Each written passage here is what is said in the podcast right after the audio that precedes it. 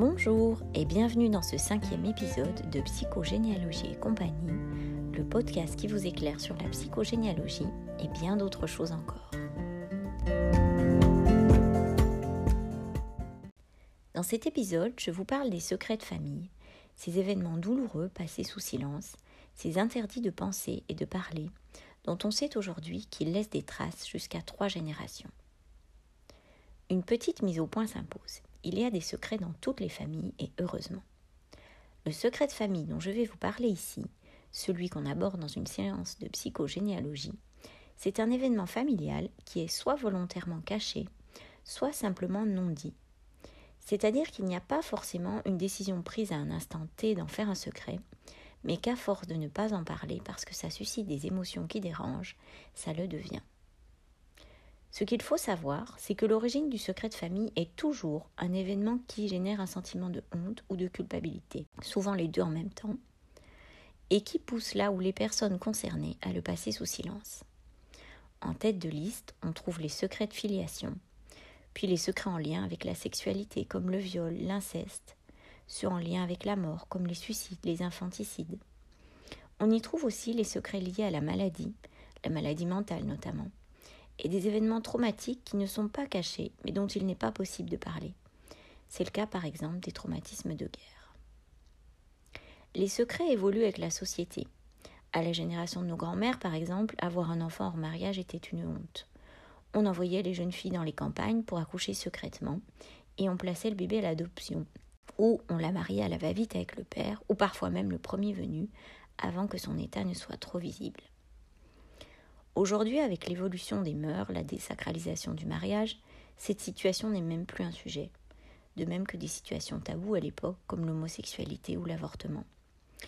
Mais pas d'inquiétude, les secrets, même s'ils ne sont plus les mêmes, ont encore une longue vie devant eux. Pour Serge Tisseron, le psychiatre spécialiste du secret de famille, il y a trois conditions pour qu'on puisse parler de secret. Il faut qu'un événement soit caché, qu'il soit interdit de savoir de quoi il s'agit et que l'événement soit douloureux pour la personne concernée. Et on touche ici un aspect important de la transmission du secret. En matière de secret de famille, la vérité des faits a peu d'importance. Chacun a finalement sa propre vérité. Mais ce qui est important, ce qui est déterminant dans les effets qu'aura le secret sur les générations suivantes, c'est le vécu de la personne, ce qu'elle a ressenti face à l'événement puisque, vous le savez si vous avez écouté les précédents podcasts, ce sont les émotions qui se transmettent.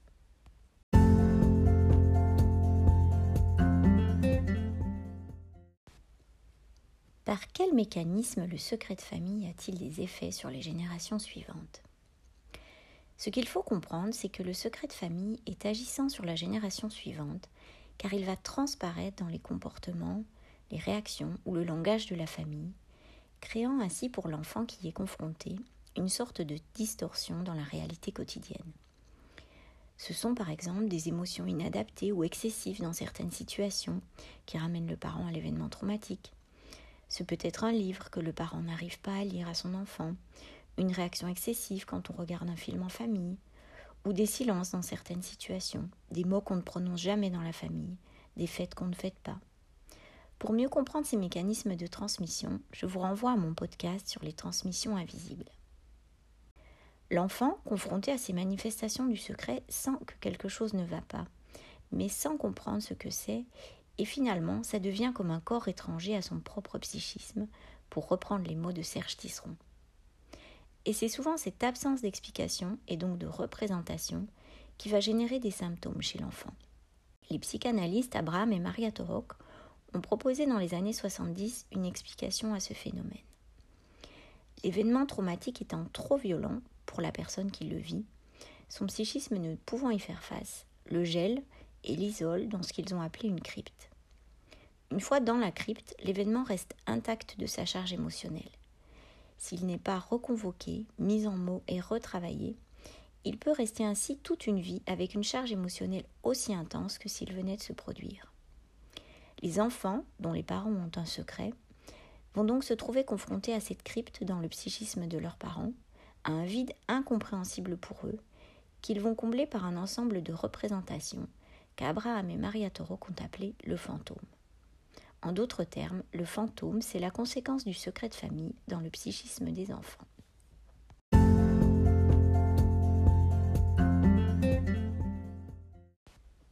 Alors, que va-t-il se passer concrètement pour les générations suivantes? Comment se manifeste ce fameux fantôme? Ce que je voulais dire d'abord, c'est que bien souvent, au travers des mécanismes de transmission d'inconscient à inconscient, l'enfant sait, mais il ne sait pas qu'il sait. Il y a un exemple qui m'avait frappé quand j'ai travaillé sur l'enfant de remplacement. J'avais fait savoir sur les réseaux sociaux que je cherchais des personnes qui avaient vécu cette situation, c'est-à-dire qui étaient nées après un enfant décédé en bas âge. Suite à cet appel que j'avais lancé, une femme était venue me trouver en me disant qu'elle n'était pas du tout dans la situation, mais qu'elle ressentait un mal-être intérieur, que mon annonce lui avait parlé et qu'elle souhaitait me rencontrer.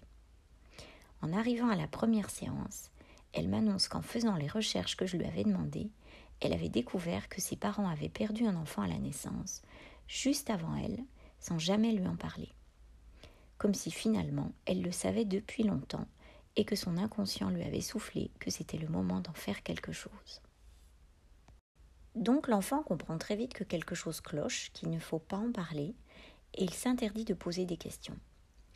Parfois même il relègue ce mystère au fond de sa mémoire, d'où il ne ressurgira que bien des années plus tard.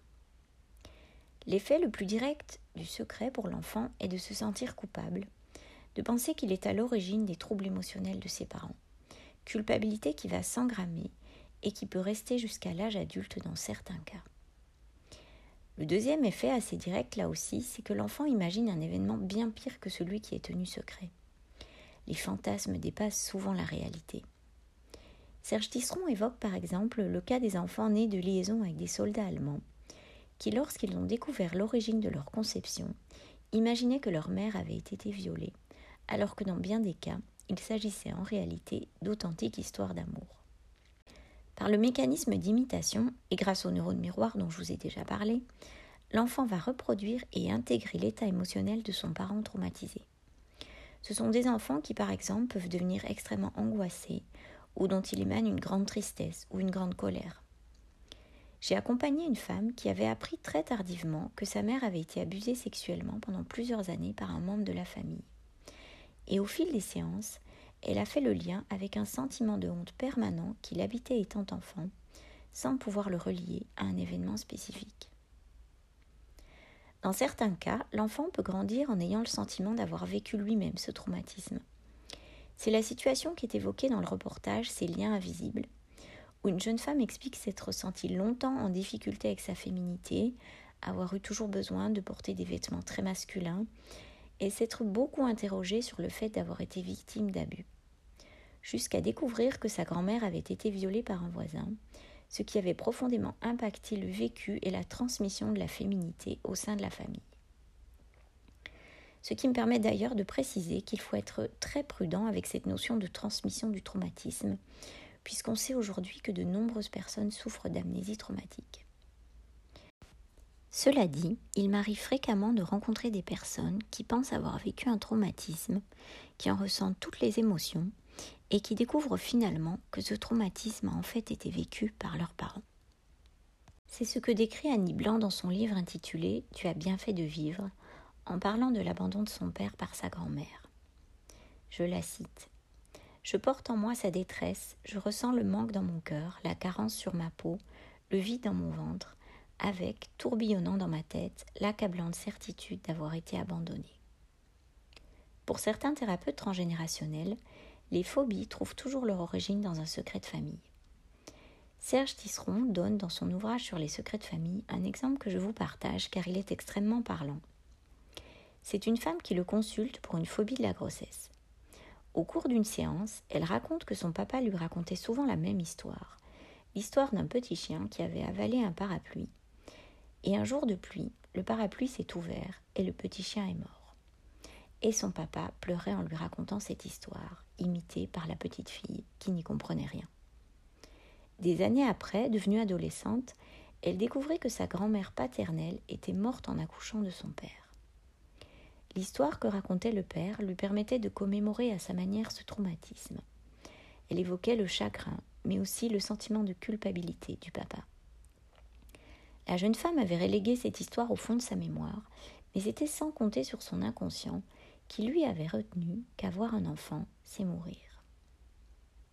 Parmi les effets du secret de famille les plus souvent constatés, on trouve également l'inhibition du savoir. L'enfant intègre l'idée qu'il ne peut pas savoir, et ça va générer un blocage général de l'acquisition, avec bien sûr un retentissement scolaire. En consultation, les personnes qui ont grandi avec des parents ayant un secret évoquent comme une sorte de brouillard permanent dans leur tête qui les empêche de se concentrer, une sorte de confusion mentale, pour le dire autrement. À cela peut s'ajouter dans certains cas une méfiance par rapport à l'adulte, un état de colère permanent que l'enfant peut conserver jusqu'à l'âge adulte. J'ai accompagné une personne qui se sentait en permanence en colère dans ses relations aux autres. En travaillant sur les sources de cette colère, elle s'est rendue compte que ce qui l'énervait le plus, c'est lorsque les gens ne faisaient pas ce qu'ils disaient, en d'autres termes, lorsqu'ils essayaient de lui cacher quelque chose. Et c'est quand elle a fait le lien avec le fait que ses parents lui avaient caché le décès de son frère, et qu'elle le pressentait depuis toujours, qu'elle a compris l'origine de sa colère et qu'elle a pu s'en libérer. En grandissant, il peut arriver que l'enfant répète des événements qui lui ont été cachés. On trouve ainsi des familles où les hommes ou les femmes mènent une double vie et découvrent tardivement qu'ils ou elles répètent le schéma relationnel de leurs parents ou de leurs grands-parents par fidélité inconsciente à l'histoire familiale. Ce n'est pas forcément une répétition à l'identique, c'est souvent plutôt une transformation d'ordre symbolique. Par exemple, exercer un métier en lien avec le secret, ou plus grave, exprimer le secret à travers son corps.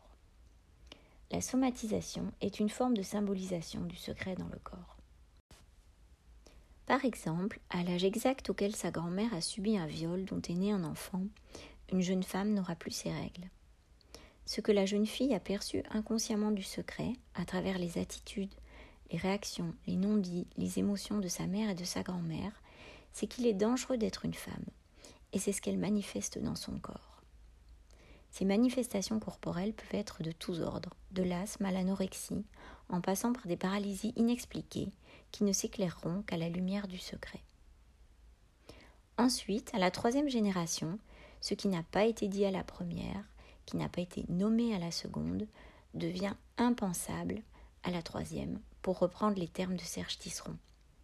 C'est-à-dire que les enfants de la troisième génération sont confrontés aux effets du secret dans le psychisme de leurs parents et le même type de manifestation peut se déclencher chez eux, mais le lien avec le secret d'origine est plus ténu, presque inexistant et donc impensable pour la personne, au sens où il est très difficile de faire un lien entre ces symptômes et un secret éventuel.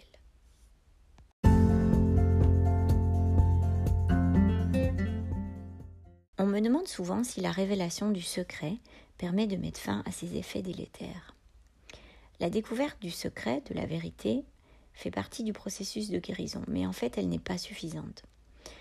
Ce qui est important, c'est de s'interroger sur les conséquences que le secret a eues sur nous, qui ne seront d'ailleurs pas les mêmes d'une personne à l'autre, y compris au sein de la fratrie, et de travailler à se libérer de ces conséquences.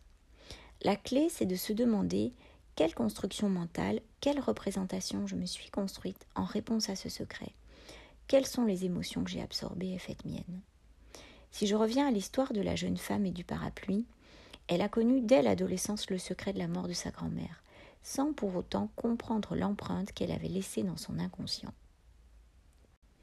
Si après avoir écouté ce podcast, il vous prend l'envie de révéler un secret, sachez que la première chose à faire est de travailler vous-même avec un thérapeute pour vous décharger des émotions intenses liées à l'événement, de façon à pouvoir aborder avec eux le secret dans la plus grande sérénité possible.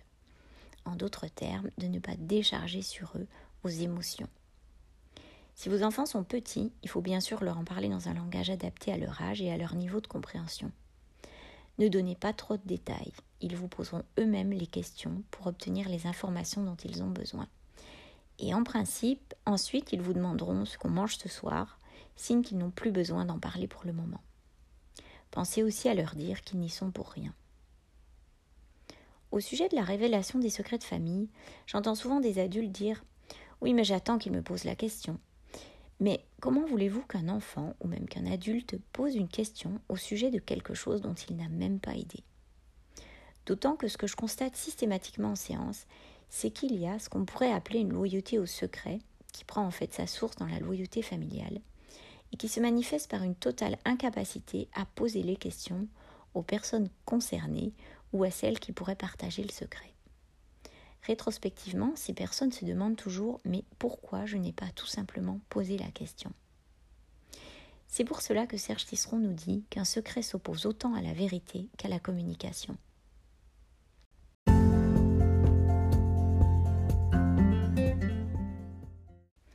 Comment savoir si on est pris dans les rouages d'un secret et comment faire pour le trouver? Si vous avez l'impression de porter les effets d'un secret, commencez par retracer votre histoire familiale. Faites votre arbre généalogique et posez des questions là où il y a des blancs, des vides, en suivant votre instinct, mais sans oublier qu'à l'origine d'un secret, il y a toujours de la souffrance, et en veillant à respecter la capacité de chacun à y faire face. Pensez à écouter les résonances et les synchronicités qui se présenteront sans doute à vous et surtout, n'hésitez pas à vous faire aider si vous en ressentez le besoin. Si vous voulez en savoir plus, je vous conseille trois ouvrages. Se libérer des secrets de famille de Juliette Allais, qui est un ouvrage facile d'accès avec beaucoup d'exemples. L'incontournable Que sais-je de Serge Tisseron, intitulé Les secrets de famille, un peu plus technique mais une vraie référence en la matière et dans un autre registre, l'ouvrage autobiographique de Philippe Grimbert, Un secret, qui nous fait vivre de l'intérieur l'histoire de son secret de famille. Bonne lecture et à bientôt